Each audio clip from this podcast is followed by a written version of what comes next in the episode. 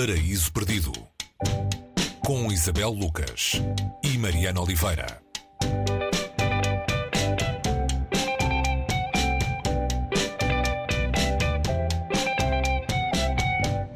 Hoje, no Paraíso Perdido, abrimos o Breviário Mediterrâneo uh, e, e, temos de dobrar a língua várias vezes para dizer o nome do autor. Uh, Predrag Matvejevic. Ele é filho de pai russo e mãe croata, nasceu na Bósnia-Herzegovina.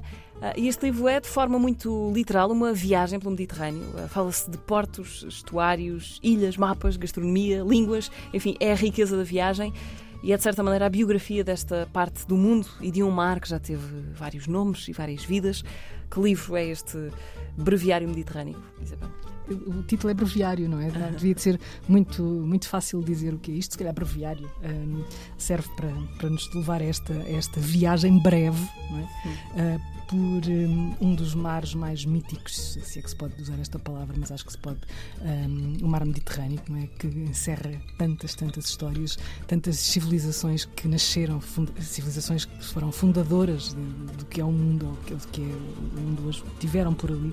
E este, este livro é uma viagem por isso. Quando, quando, quando o livro tenta traçar uma espécie de retrato de um viajante, não é? É, é um mapa de um viajante pela história de um mar.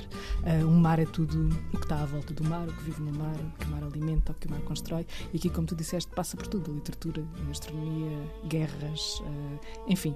E uma biblioteca gigantesca, a Biblioteca de Alexandria, e tudo o que é. Ou seja, toda a mitologia que nós uh, nos habituamos a reconhecer ligada também à literatura e à história passam pelo Mediterrâneo e muitas vezes não temos sequer consciência do, do, que, isso, do que isso é.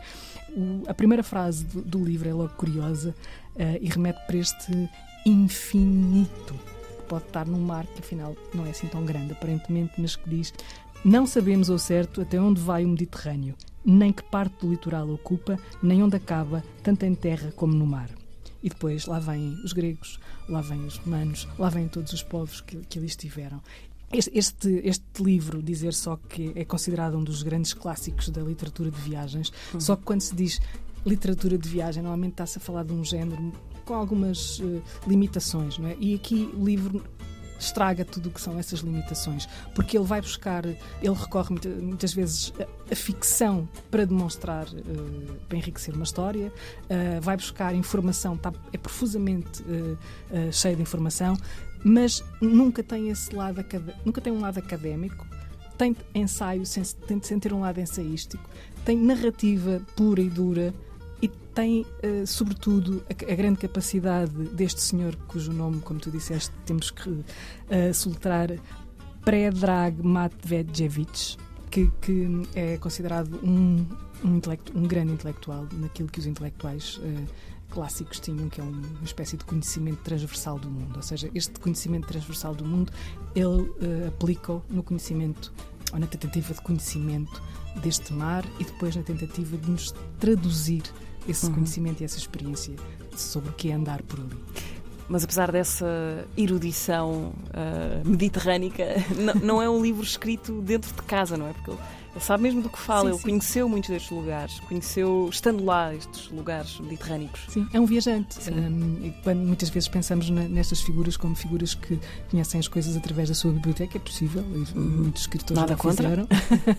Mas ele, uh, além de conhecer muito bem uh, a sua biblioteca, uh, foi lá. e, portanto, daí dizer que esta também pode ser literatura de viagem, no sentido de reportagem de viagem, mas não, não fica por aí. É, é, depois traz uh, a essa experiência do viajante, de alguém que deambula por um lugar, como ele diz, é difícil de encontrar a fronteira. Nós não, não é, onde é que começa exatamente o Mediterrâneo? Uh, uhum. não, está, não, não, não há nenhum, nenhuma placa uh, a dizer Mediterrâneo.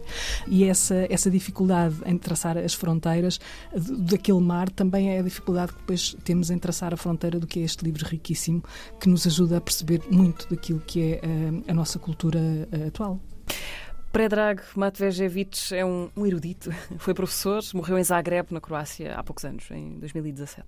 Sim, e temos aqui, mais uma vez, uh, alguém que também vem corroborar este, este saber, alguém que também viajou muito e escreveu muito sobre viagens e é um dos grandes escritores contemporâneos, uh, Cláudio Macris que assina o prefácio e vem falar precisamente da, da personalidade, da personalidade sábia, e sábia uhum. aqui não, não é entre aspas, do autor. E depois ainda temos outro viajante, Robert Brechon, que vai lá no fim do livro também a, a pôr o seu, o seu aval a este breviário mediterrâneo como um dos grandes livros da, da literatura. É a nossa sugestão esta semana, Breviário Mediterrâneo, uma edição da Quetzal, tradução de Pedro Tamen, a partir da, da versão francesa, introdução de Cláudio Magris, pós-fácil de Robert Brechon. Boas digressões mediterrânicas e até para a semana. Até para a semana, Mariana.